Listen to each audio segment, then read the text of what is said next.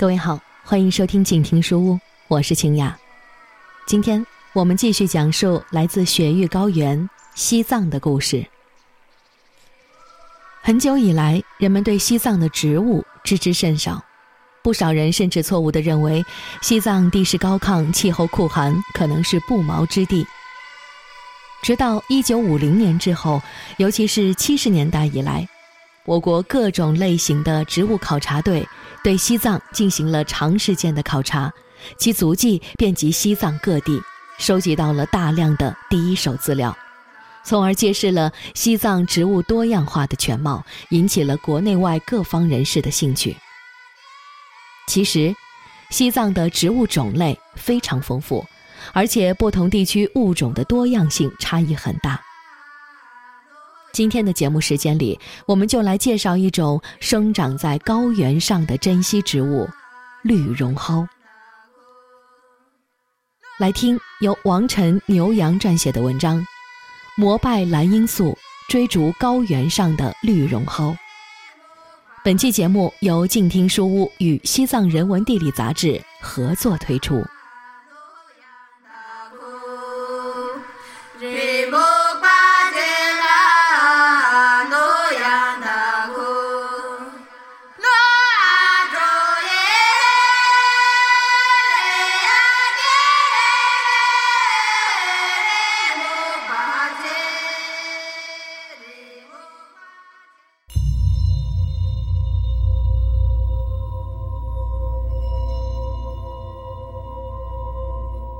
在滇西北丽江老君山中，一对来自日本的旅行者正在海拔四千米的陵园进行一场膜拜仪式。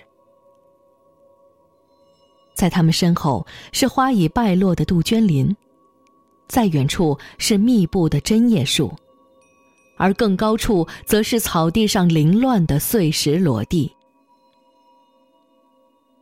就在这树林与草地的交界地带，日本旅人们对着一株植物满怀崇敬，低下头来，口中轻微而庄重的念念有词，进行了类似祷告一般的仪式后，他们开始掏出相机，围绕着这株植物拍摄。那是一株桀骜的草本植物，挺立着，逆风拨弄着娇嫩的花瓣。那是纯粹的天蓝色花瓣，反射一点点阳光的亮丽，看上去如同精致华贵的裙摆。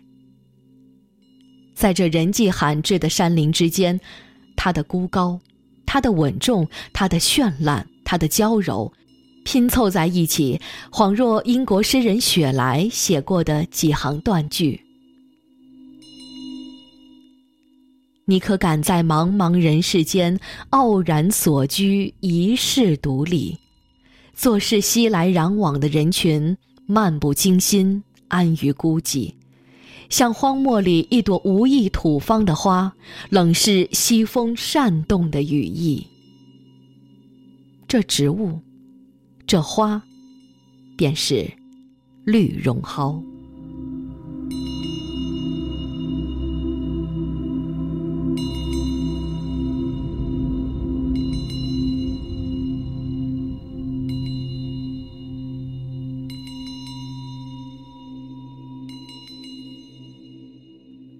位于云南与四川交界处的大雪山垭口，由碎石、荒土和稀疏乱草构成的流石滩上，我第一次亲眼见到了绿绒蒿。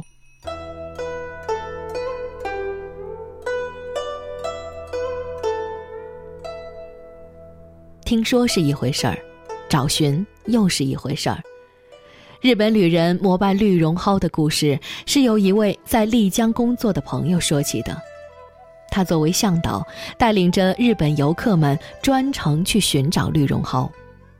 那段奇特的经历，在我们看来，就如同一阵响铃，催人快步前行，踏上膜拜绿绒蒿的旅途。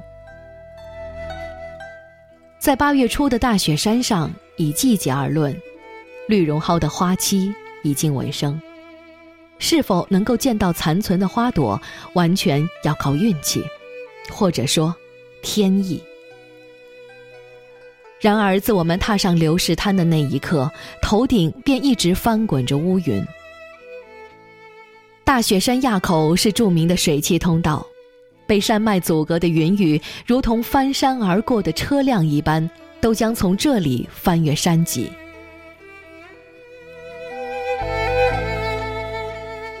风凛冽如冰凌，切割着裸露在外的皮肤。手中的相机逐渐变成寒凉的铁块，雨随着云雾的压迫而纷至沓来，脚下的碎石被浸润成了湿滑的路障。然而，就在这风雨之间，我们和绿绒蒿不期而遇。犹豫是否掉头返回的时候。不远处的石缝之间，一只高挑而单薄的绿色魅影，仿佛摇曳在风中的残荷。那是约有六十厘米高的植物，直挺的植株上挂着几只小刺球一般的物件。那真的是绿绒蒿吗？先是欣喜，而后则是膨胀的遗憾。小刺球般的构造，应当是绿绒蒿花开过后未成熟的果实。或许八月，着实有些太晚了。在这个季节里头，怀揣着绿绒蒿的梦想，终究是不太现实吧。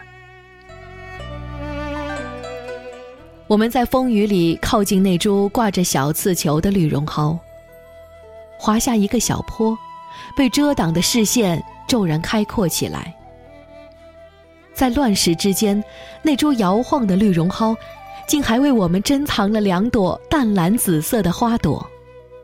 在冷漠的风雨之间，在慌乱的碎石杂草之间，那两朵花的色彩，恍若阴郁的天空之外所跌落的颜色，深邃、平静，纵然被冷雨侵袭。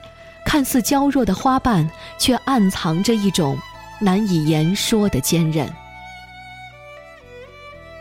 自那一刻起，我便认定，这花儿带有一种非同凡响的气场。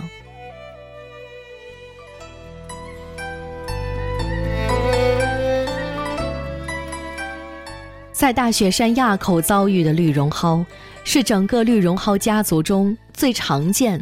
分布最为广泛、形态也最典型的种类，名字叫做总状绿绒蒿。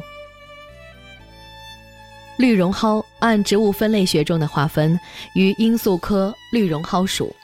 在传统而经典的知识体系下，这一家族共有四十九种，而常见的总状绿绒蒿也恰好是整个家族中承上启下的种类。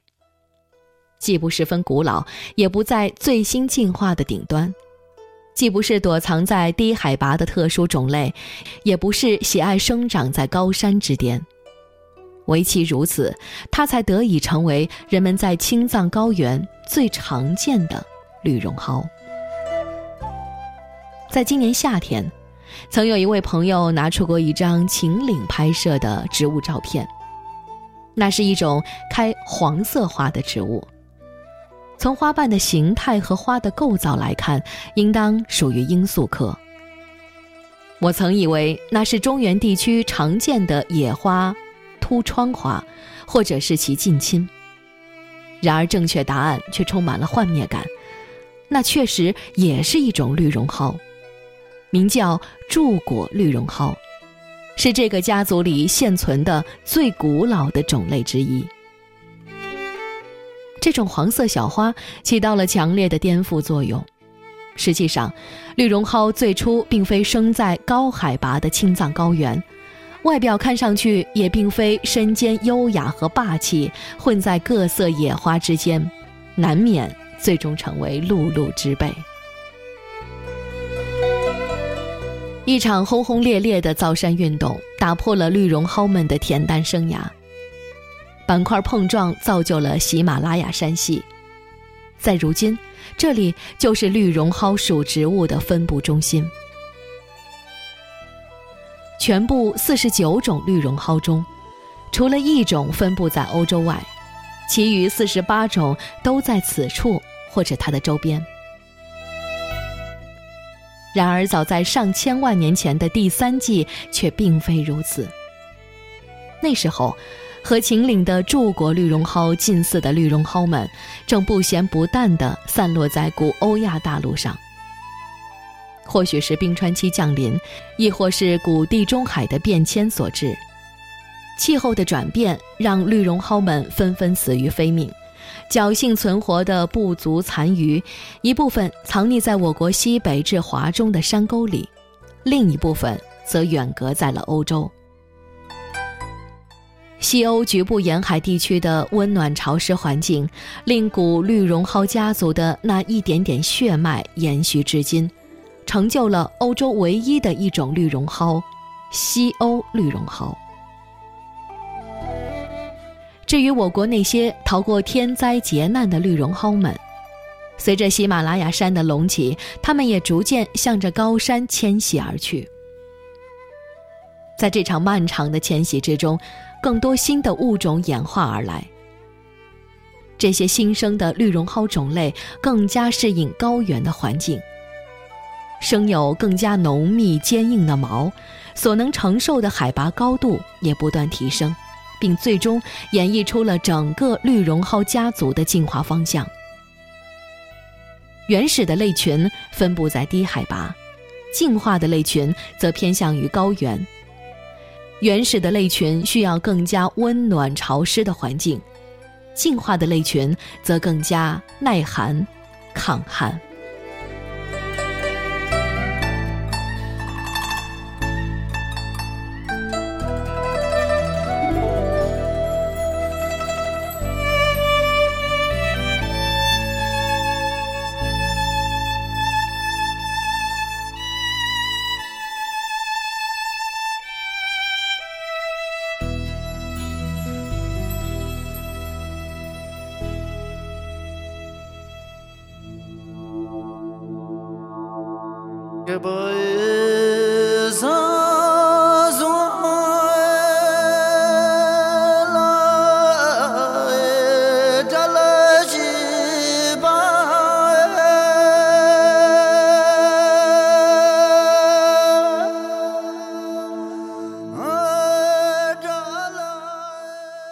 如果问不丹的国花是什么，答案便是绿绒蒿；如果问许巍歌唱的蓝莲花究竟是什么，答案便是绿绒蒿。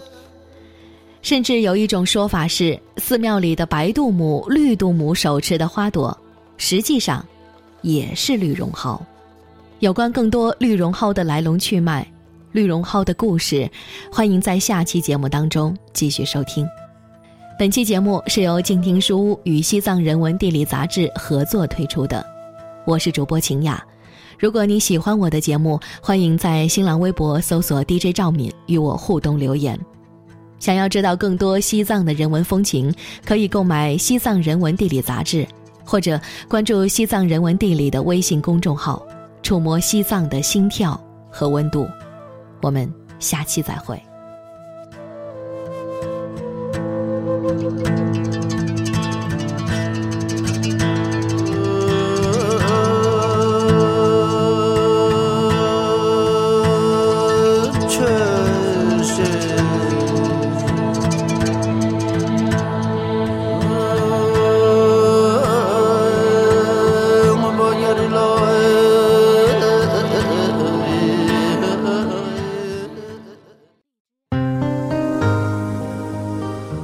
本节目由静听有声工作室荣誉出品，安静聆听，让心宁静，静听有声，聆听内心的声音。